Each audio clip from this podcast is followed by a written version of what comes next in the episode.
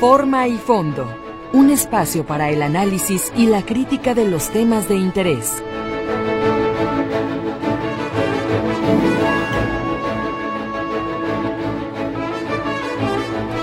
Amigos, muy buenos días a todos. Qué gusto saludarlos este viernes lluvioso en Guadalajara. Estamos transmitiendo a través de Radio Metrópoli 1150 de amplitud modulada. Saludo con mucho gusto a quienes nos están oyendo mientras circulan en estas avenidas y calles de la ciudad que hoy, por obvias razones, es decir, el tráfico intenso es lo de diario, pero además con la llovizna, pues se complica todavía más.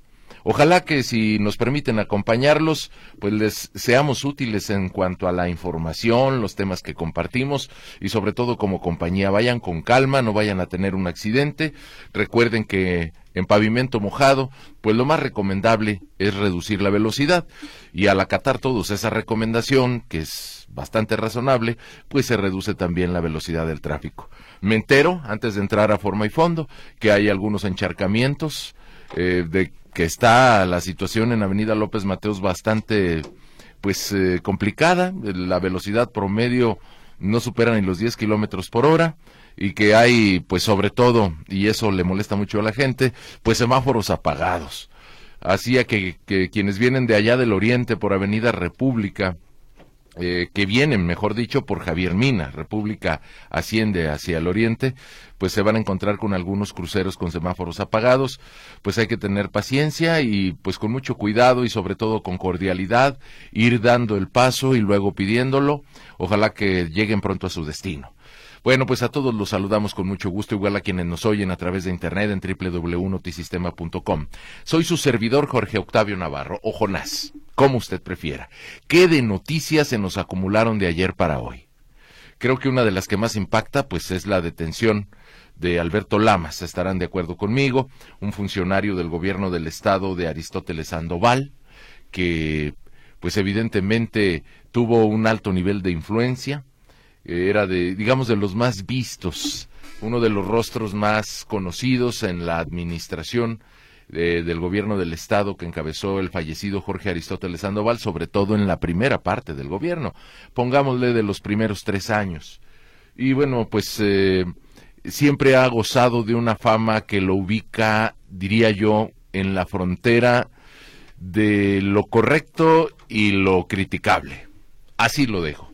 Bueno, Alberto Lamas estaba en Tijuana, pretendidamente ya revisé el reporte oficial, eh, vestía de negro y quería cruzar la frontera hacia los Estados Unidos y punto antes de cruzar la raya lo detuvieron. La orden señala que la, la orden judicial, el, documento señala que la orden judicial estaba establecida por acá en Tonalá y el hecho es que se le está pues señalando como corresponsable en un desvío de recursos en lo que era la Comisión Estatal del Agua. Eso es, digamos, lo oficial, lo que se puede revisar en documentos. El hecho es que, evidentemente, su detención viene acompañada de una enorme y abundante polémica, sobre todo porque, como se conoció y como ustedes lo escucharon en el noticiero que recién termina, pues Alberto Lamas estaba ya prácticamente apalabrado con el equipo de campaña de Claudia Delgadillo González, candidata a gobernadora por la coalición Morena Verde PT, Hagamos y Futuro. Eh, para muchos será sorpresa, para otros creo que no lo era tanto debido a que Claudia Delgadillo, y ya es públicamente conocido, ha invitado a unirse a su equipo de campaña a muchos ex colaboradores priistas en su momento, ya no sé si todos sean militantes, pero priistas en su momento en la administración de Aristóteles Sandoval. Pues está detenido, hay un abanico de posibilidades de lo que va a suceder. Eh, podría suceder y no es, no es algo improbable, sino más bien de lo que es más fácil que suceda, que se presente ante el juez, que atienda lo que perdóneme usted, el carraspeo, que atienden lo que su derecho corresponde, es decir, los señalamientos que pesan en su contra, y que opte, eh, asesorado jurídicamente, eso lo tengo muy claro, pues por responder o por no responder, y quizás en breve ya esté libre nuevamente. O si los, eh, pues si las responsabilidades que se le imputan son eh, digamos, de fuerza mayor o de causa mayor, que me parece que no lo son, esa es ya una opinión de su servidor, pues podría quedar detenido durante un plazo más prolongado. Pero creo que el escenario más probable es que rápidamente quede libre para seguir con el juicio, con las pruebas que expondrá la autoridad, el Ministerio Público y la Fiscalía, eh, pues eh, ya en libertad y seguirían el juicio. Lo que puede impactar más y en la opinión pública y en el conocimiento del círculo rojo que le llaman en el ámbito político, pues sería su relación con la campaña, que me imagino que queda ya perfectamente anulada. No veo a ningún candidato o candidata, pues con el interés de sumar a su equipo de campaña a una persona que está siendo perseguida por la justicia, aunque al final eh, se ha declarado inocente. Bueno, pues ahí está ese episodio. Y además hay otros temas interesantes. Quiero centrarme ahora en uno de carácter internacional para invitarlos a que pasen a votar a nuestro sondeo de viernes. Llegó el viernes y ya es tiempo de convocarlos a nuestras cuentas de la red social X, antes Twitter, arroba Jonasjal, arroba Mario Munoz guion bajo. El viernes, eh, y quiero establecer un pequeño contexto antes de darle lectura al breve texto que está ya en nuestras cuentas, pues este viernes somos todos testigos de algo que lo ha puesto doble contra sencillo. A todo mundo nos dejó sorprendidos, nunca lo hubiéramos esperado. Xochil Gálvez va y se reúne con el Papa Francisco.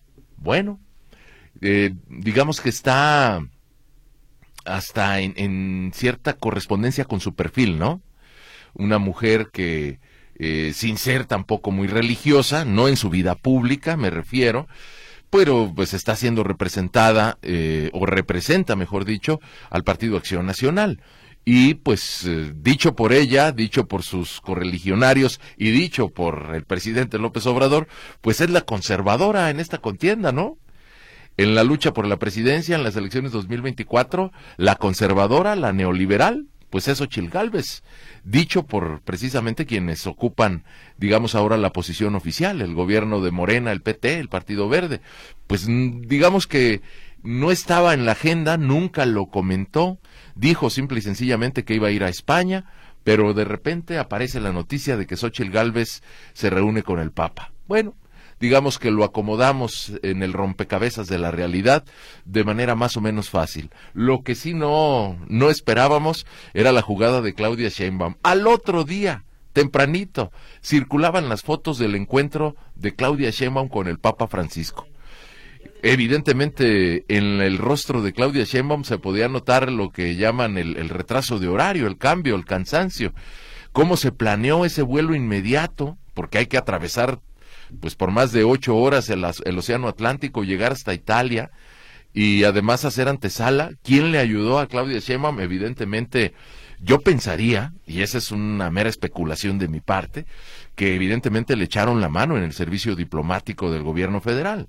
El Vaticano y el gobierno de la República sostienen relaciones diplomáticas desde hace mucho tiempo y pues supondría que por ahí llegó el, respaldo, el apoyo para Claudia Sheinbaum, no así para Xochil Gálvez, que debe haber hecho su trámite por otras vías, porque déjeme decirle que no es un asunto sencillo llegar de visita al Vaticano, em, introducirse a la Basílica de San Pedro y de repente decir, oye, pues quiero saludar al Papa. No, no, no, los trámites son bastante engorrosos y largos y hay que batallarle bastante para poder saludar al Papa en este caso el Papa Francisco. Bueno, de un día para otro el Papa, y seguramente aconsejado por sus asesores diplomáticos, le deben haber dicho su santidad, pues si ya recibió a la candidata Xochitl Galvez, pues mal, mal se vería que no reciba a la candidata Claudia Sheinbaum.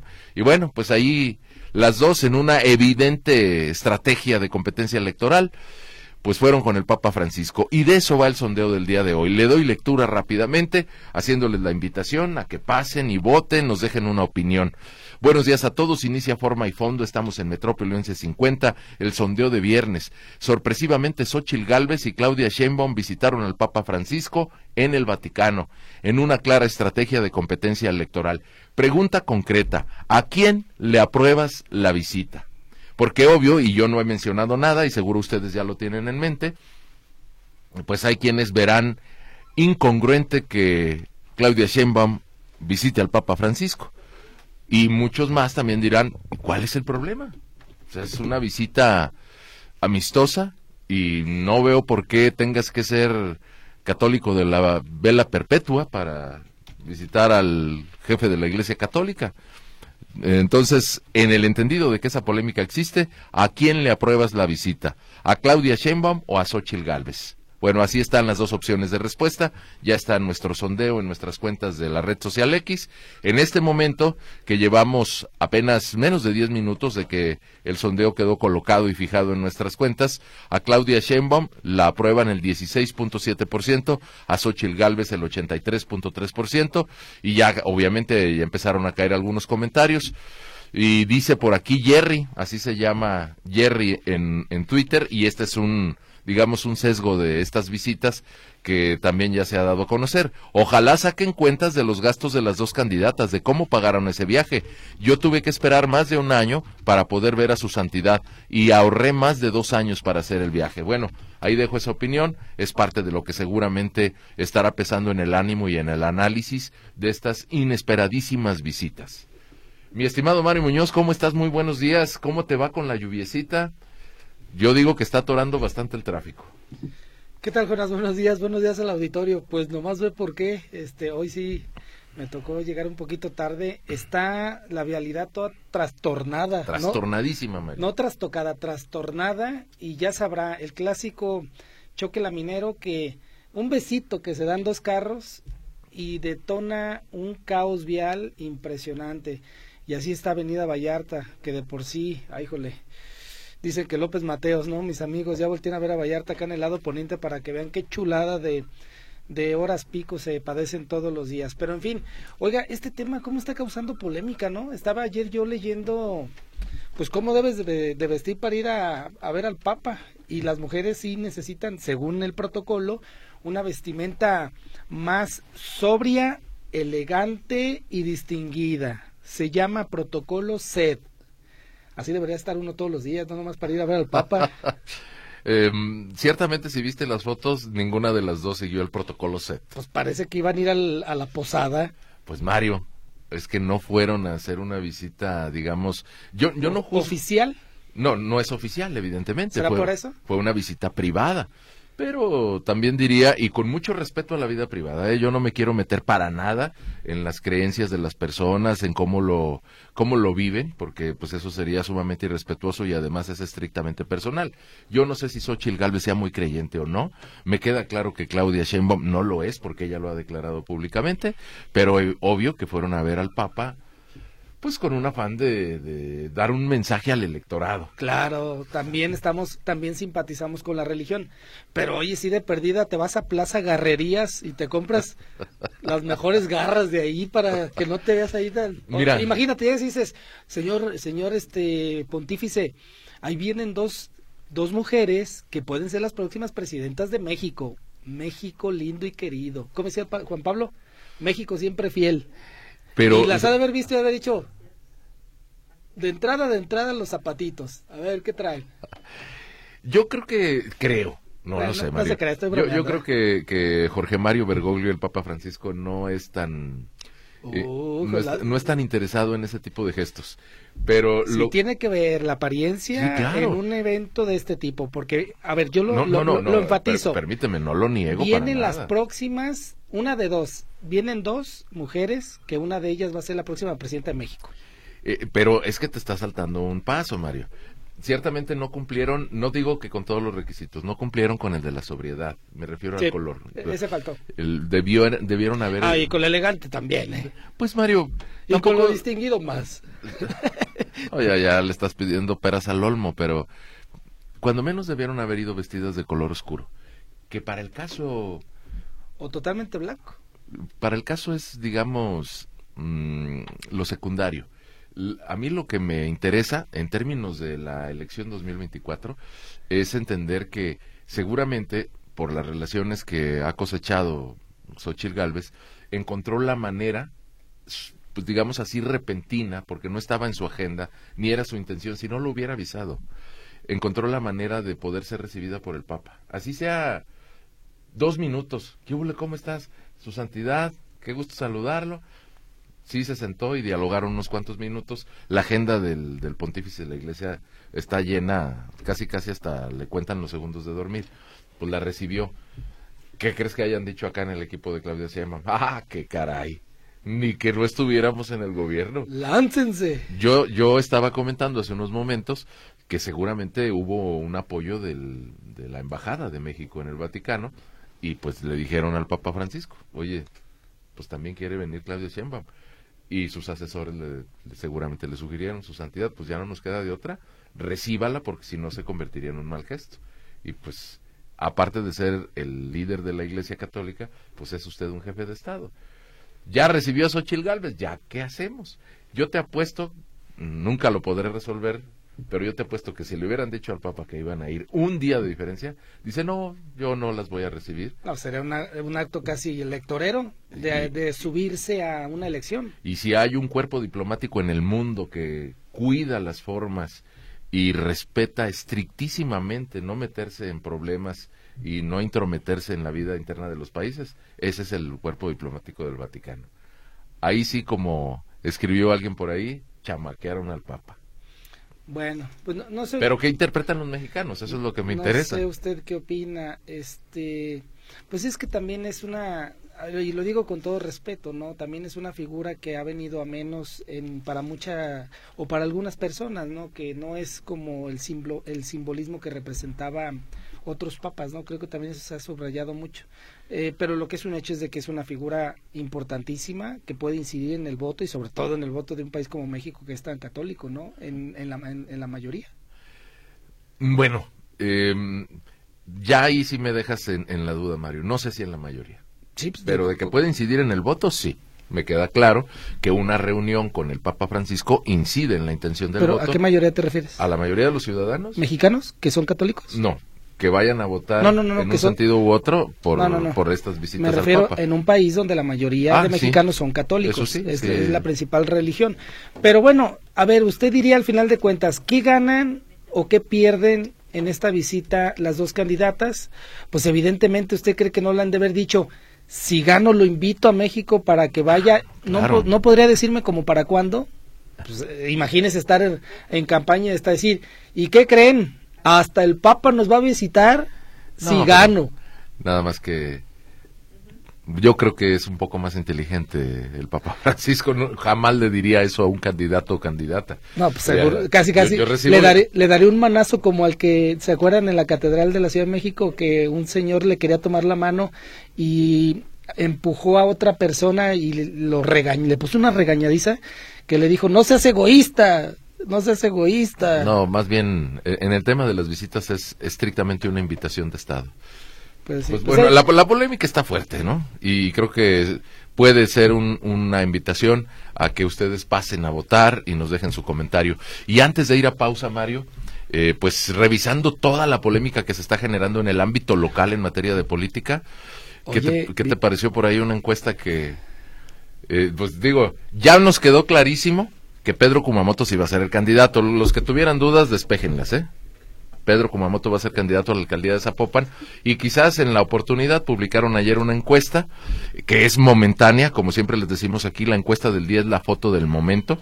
Juan José Frangé tiene 49 puntos en la preferencia de votación. ¿Por quién, ¿Por quién de los siguientes candidatos y partidos votaría usted? Es la pregunta que hicieron. 49 Juan José Frangé, 40 Pedro Kumamoto. Por la coalición PAN-PRI-PRD pusieron a Manuel Alfaro, cosa que todavía está por verse, y a él le tocan 11 puntos porcentuales. Se me hace mucho para Manuel Alfaro. ¿eh? Pues bastantito, diría yo. Eh, es el, el que fue secretario particular de Aristóteles. No. Sí, señor. Sí.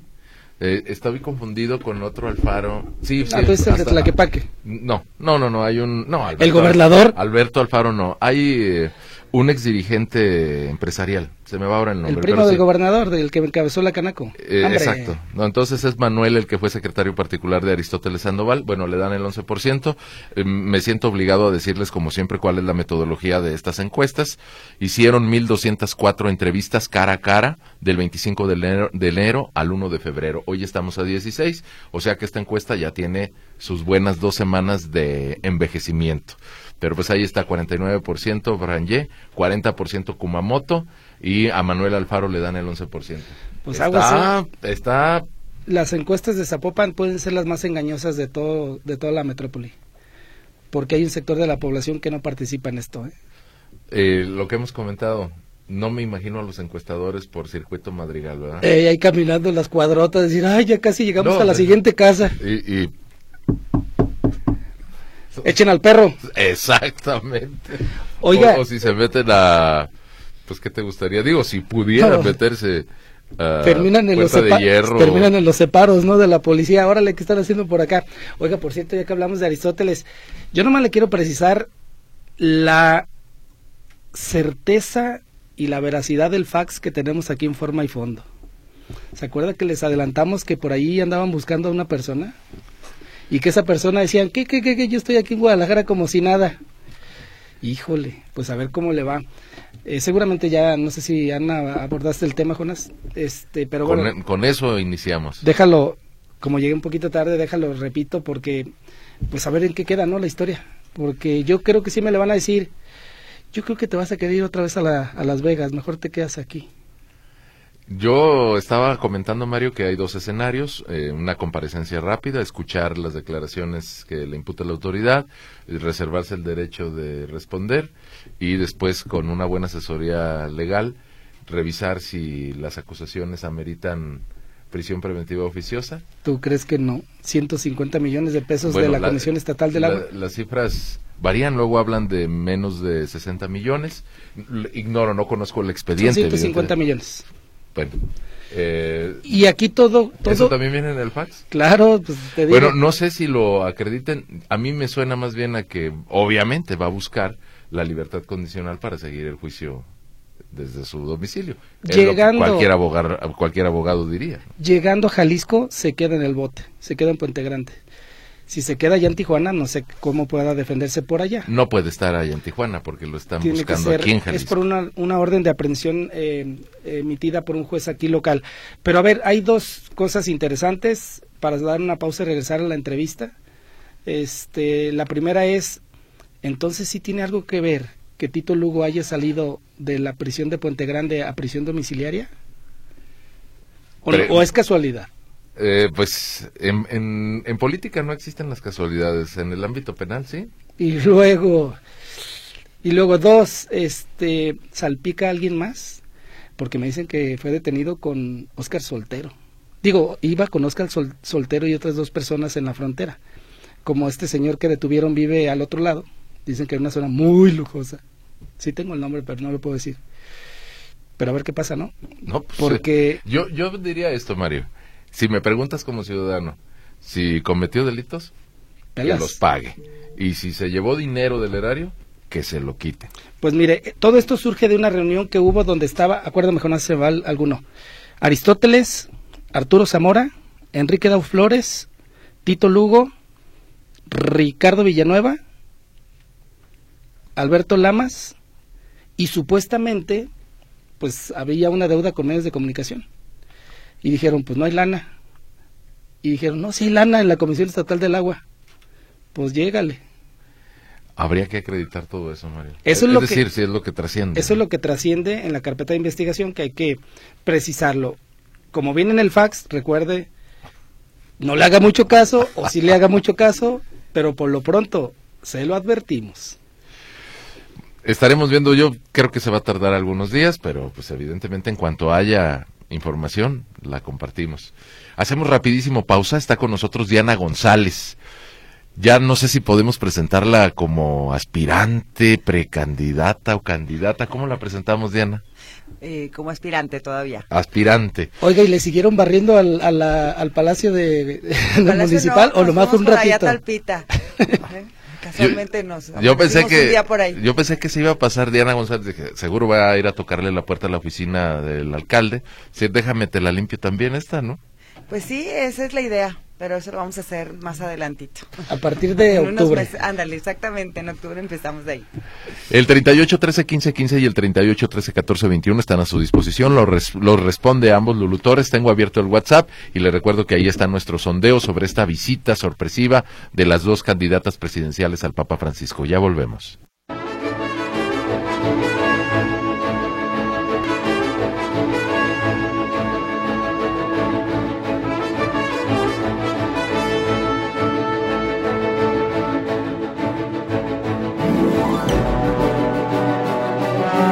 Bien, estamos de regreso en forma y fondo. Antes de iniciar el diálogo con Diana González, leo algunos de los mensajes que nos han llegado. Buenos días, creo que Kumamoto también debe visitar al Papa, dice Oscar.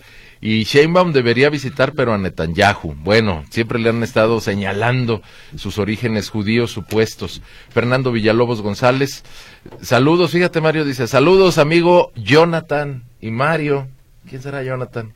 Ni Bueno. idea. Ah, pues Tiva. Pues siempre ¿No será Vega Pámanes? Que te decía Jonas. Jonas con Y. Sí, mi, mi estimado Jonas. Y para eso. Bueno, dice rapidísimo, mi opinión con el tema de Alberto Lamas, por lo que veo Morena recluta a los priistas con escándalos de corrupción, es una característica de Morena proteger a los corruptos. Bueno, esa es la opinión de Fernando Villalobos, ciertamente yo lo comentaba, se menciona que estaba a punto de pues de entrar al equipo de campaña de Claudia Delgadillo, se menciona. Y hasta ahí dejamos los mensajes, si me permiten, para aprovechar el tiempo con nuestra invitada aquí en cabina, Diana González, pues estábamos comentando en el corte, buenos días nuevamente, Hola, muy buen día, Jonás. que ya solicitó licencia al cargo en el PAN. Ahora sí ya ocupándose de, por completo de la campaña. Ya totalmente. Ya casi, porque, pues no creas, la transición no es así tan rápida, ¿no? Pero ya estamos terminando de ver temas del comité y, y ya para estar de lleno en campaña. ¿Cuándo y en dónde inicia su campaña? Hasta Ah, finales ah, de ¿en marzo. dónde? ¿verdad? 30 de marzo, así es. El día lunes viene Xochitl, entonces bueno, vamos a estar... ¿El próximo lunes? Este lunes. ¿A qué viene? Eh, pues viene eh, prácticamente con las estructuras panistas, priistas, perredistas y bueno, pues simpatizantes de, de nosotros. Quien, ahora sí que quien quiera venir a, a, a agasajar a nuestra querida Xochitl El lunes 19. este lunes 19. A ver, cuéntenos qué agenda va a traer Xochitl Galvez. Solamente con, bueno, con las estructuras partidistas solamente tiene esta, esta agenda eh, que es una comida.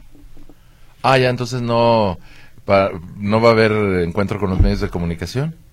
No nos han informado que vaya a haber, ya ves que este, los equipos de campaña nacionales a veces son, son un poquito, hasta el último nos Ah, avisan, no, pero hasta ahorita no nos han avisado que vaya a haber encuentro con Hay que hacer presión, Diana, hay que Me hacer parece presión. bien. Oye, Mario, pues ni modo que venga Xochitl Galvez y no le preguntemos de su visita al Vaticano. ¿De Que capaz que hasta trae algún recuerdito. Ándale. Bueno, viene Xochitl Galvez, que por Xochitl. cierto hay que recordar, y aquí sirve hacer el ejercicio de memoria, Diana, eh, la campaña presidencial inicia el primero de marzo. El primero de marzo. Ella anunció, su equipo anunció que va a estar en Guanajuato y tres días después viene a Jalisco, ya como candidata en, campaña el oficial. cinco. Sería el El 5 cinco de marzo, Ah, bueno, pues es. ahí está ya. ¿Y usted? Nosotros vamos a empezar campaña hasta el día 30, pero independientemente de ello, todos los panistas tenemos que salir a promocionar a nuestra candidata presidencial y además hacer campaña también para los diputados y diputadas federales, los candidatos a diputados federales que también inician su campaña el día primero de, de marzo, ¿no? Entonces, pues ya la actividad política no cesa ya desde ahorita. Inclusive en el comité, independientemente de, de que haya pedido ya la licencia correspondiente, justo entre hoy y mañana puede ser que manden la invitación del CEN para que se registren todos los aspirantes a ser candidatos y candidatas a municipios y a, a diputados locales. Entonces estos días van a estar moviditos, moviditos. ¿Cuándo tendrían ya las listas completas de, de candidatos y candidatas? Pues bueno, primero hay que recibir... Eh, Cierra el 3 de registrar- marzo, ¿no? Cierra el 3 de marzo o es el último día que podemos registrar ante el IEPC. Pero además hay un sistema que por primera vez va a usarse. Ya ven que antes decían que llegaban con la caja, eh, con los documentos un minuto antes de que se cerrara y la aventaban y ya estaban adentro. Esta vez eh, todo se tiene que digitalizar y todo tiene que subirse a una plataforma. Entonces tiene que hacerse con, con tiempo porque si no literal te quedas sin candidatos, ¿no? Entonces eh, va a ser un proceso eh, interesante. Pero bueno, nosotros vamos a abrir y eh, se manda sesión a la permanente, lo se manda a México y de México vienen las designaciones eh, de quiénes serán las candidatas y candidatos en los municipios que vamos a encabezar. Diana, adelántenos, no nos va a decir que no. Tres nombres de los que la van a acompañar en la planilla de regidores. Ay, todavía no podemos decir eso. ¿Por qué no? O sea, bueno, se la cambio. Díganos, ¿quién es la gente cercana que usted podría invitar a la planilla de regidores? La verdad es que todavía no está cerrado. Estamos todavía como en este ejercicio de, de pensar y sobre todo para que sea una planilla muy inclusiva, ¿no? Que, podamos. A estas alturas, si no tiene la planilla. Ya estamos pensando en muchos nombres. ¿Va a ser PRI PAN PRD? Sí, Sí, es la coalición también. Imagínese usted acompañada de Alberto Cárdenas, Ramiro Hernández. eh, ya tienen un encargo en la encomienda. Vicente Vargas. Oye, Mario, la, Liga Juvenil de la Justicia. casi, casi. Este, pero le, va a estar muy variadita la, la planilla. Le va a de mucha gente joven y también de gente con experiencia, que va a experiencia. ¿Y qué va a haber más? Este, ¿Gente con experiencia o jóvenes? Pues yo creo que medianones. Vamos a ver más medianones de los que somos jóvenes. este con algo de experiencia, pero no tanta. ¿A poco va a tener ahí a, ah no, esta Michelle va otra vez al Congreso? ¿Qué Michelle, Mario? Perdóname. Mirel. Ah, Mirel Montes. Mirel Montes. Por cierto, ya que la estamos recordando, ya todo quedó definido, ya no hay, digamos, otro espacio de contienda ya son acuerdos para las candidaturas ya cerrados, ya, todos. Sobre todo en el caso de Guadalajara fue un, fue un acuerdo al que se llegó, fue nacional, fue prácticamente a la par que se hizo el acuerdo del gobierno del Estado. Entonces, pues era un acuerdo muy cerrado. Digo, las dirigencias nacionales estuvieron midiendo a las posibles y los posibles candidatos a tanto a la capital como al estado.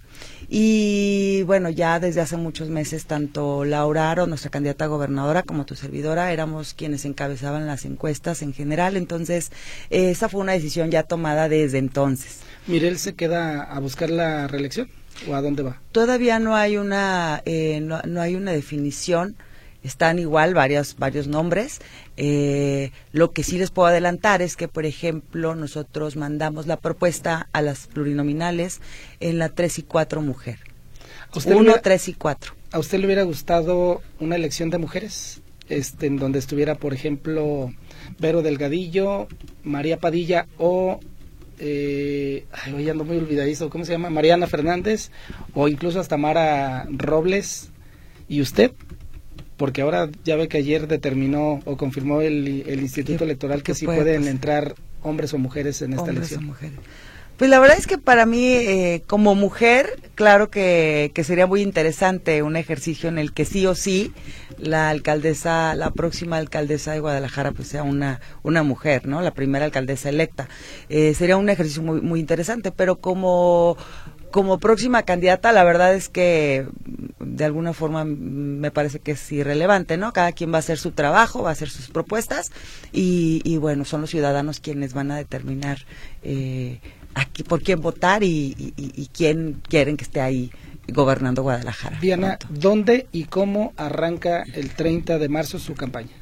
Donde todavía no y de alguna forma a lo mejor el, el cómo no lo que sí es que vamos a hacer una, una, campaña muy de tierra muy muy cercana a la gente porque creo que las campañas municipales se ganan ahí en la tierra creo que hay que llevar las propuestas hay que acercarse a la gente porque cuando te acercas a la gente es cuando realmente eh, logras algo que, que creo que deben de tener todos los candidatos independientemente de los resultados que es la empatía no entonces aunque nunca hemos estado eh, alejados de, de la gente de, Guadalajara, de los tapatíos, siempre el estar ahí eh, palpando eh, sus necesidades, su vida, cómo, cómo ven la ciudad, cuáles son sus esperanzas, sus ilusiones, qué es lo que quieren, yo creo que es lo que te hace un mucho mejor gobernante, ¿no? Entonces, y le ha faltado mucha sensibilidad política a nuestras autoridades en los últimos años y creo que es muy importante que quien, quien vaya a gobernar Guadalajara, bueno, que esperamos que, sea su servidora, pues pueda llevar eh, realmente estas preocupaciones de los tapatíos a, a, resolverlas, ¿no?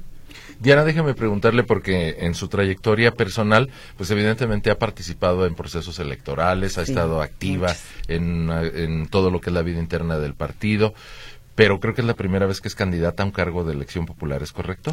Ah, bueno, antes, al margen de la diputación. La diputación federal del 2015, sí, pero... Una alcaldía. Pero una alcaldía sí, es la primera vez y, me causa muchísima emoción. ¿Y cómo, cómo lo está, digamos, procesando? Sobre todo en un paréntesis tan, ¿cómo decirlo?, tan discutido que estamos viviendo. Y hablo del paréntesis de la vida nacional incluso, porque pues aquí tenemos elecciones de la ciudad, del estado y la federal. Pues yo camino mucho pensando, a ver, de lo que te puedes ocupar, ocúpate y de lo que no, no te preocupes. A ver, necesitamos ocuparnos, ¿no? Porque ahí eh, hay profundos dolores en nuestra ciudad, en nuestro estado, en nuestro país. Y hay cosas que, que se pueden ir resolviendo pero sobre todo necesitamos voluntad política. Creo que la voluntad política es algo que ha faltado. Los últimos dos años, eh, pues el candidato de Movimiento Ciudadano vino a Guadalajara solamente a usarla como un trampolín. Y esto de verdad que es muy lamentable porque prácticamente la gente, con lo poco que, que, que, que, he estado platicando con algunos vecinos que me invitan ya sabiendo que tengo esta aspiración, es que la gente siente que no hay gobierno, que literal no hay autoridad que no hay nadie que resuelva esos problemas comunitarios que son muy de muy de los gobiernos municipales, como la medición de, del ruido, como, como establecer la planeación de la ciudad y hacerla respetar, como el ordenamiento de los espacios físicos que debemos de, compartir entre todos y usar de la mejor manera con respeto al derecho que también tienen los demás de usarlos, etcétera, ¿no? Entonces, de verdad que ha habido un reclamo general de no hay autoridad, no hay quien gobierne, no hay quien ejerza la ley. Entonces, parecía que aquí también en, en Guadalajara, eh, al igual que en el gobierno eh, federal, pues parece que también la ley no es la ley, ¿no? Como que estamos actuando las autoridades muy al margen de lo que de lo que indica la ley. Entonces, eh, hay, hay problemas muy específicos en, en Guadalajara que, que la gente en general comenta, ¿no? Las personas en situación de calle que han aumentado de manera terrible que, y que es lamentable.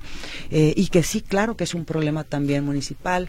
Eh, los adultos mayores que están siendo eh, abandonados cada vez más y que existen más en, la, en, lo que es esta ciudad.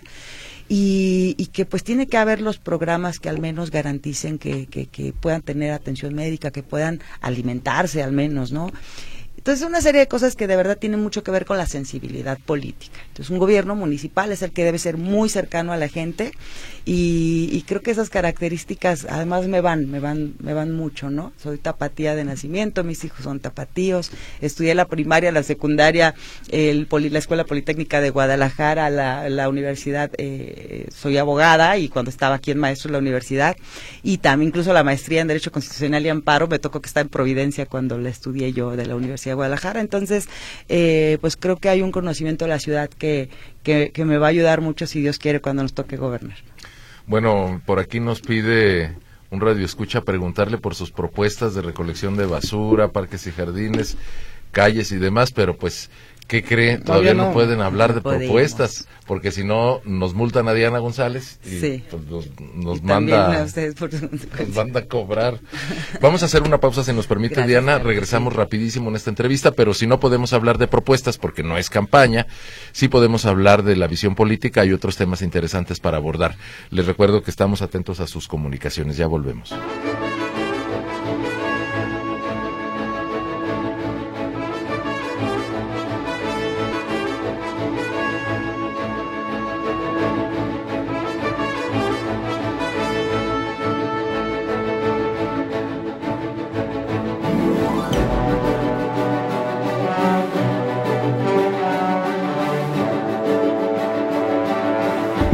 Bien, estamos de regreso, nos quedan escasos cuatro minutos y segundos, pues aprovechando la controversia del día y dado que públicamente ha manifestado sus ideas y su perfil Diana González, también le quiero preguntar cuál es su opinión, cómo ve, digamos, saliéndose un poquito de su activismo en favor de Xochitl Gálvez, cómo ve esto de las visitas al Papa. Bueno, como yo soy este, mala católica, pero muy católica y muy creyente, a mí me parece que, que siempre es una autoridad a la que es, deseable saludar, ¿no? Pero es una estrategia electoral la que, en la que incurrieron las dos. Las dos.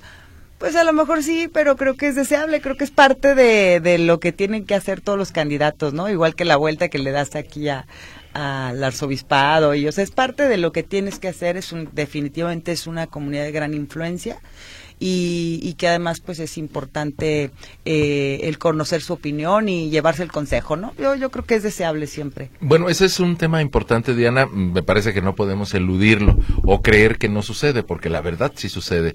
Están los poderes fácticos y uno de los poderes fácticos pues es el de la religión. No lo quería decir, pero tú eres bien directísimo. El, punto es, eh, los ha regañado varias veces ya el arzobispo de Guadalajara.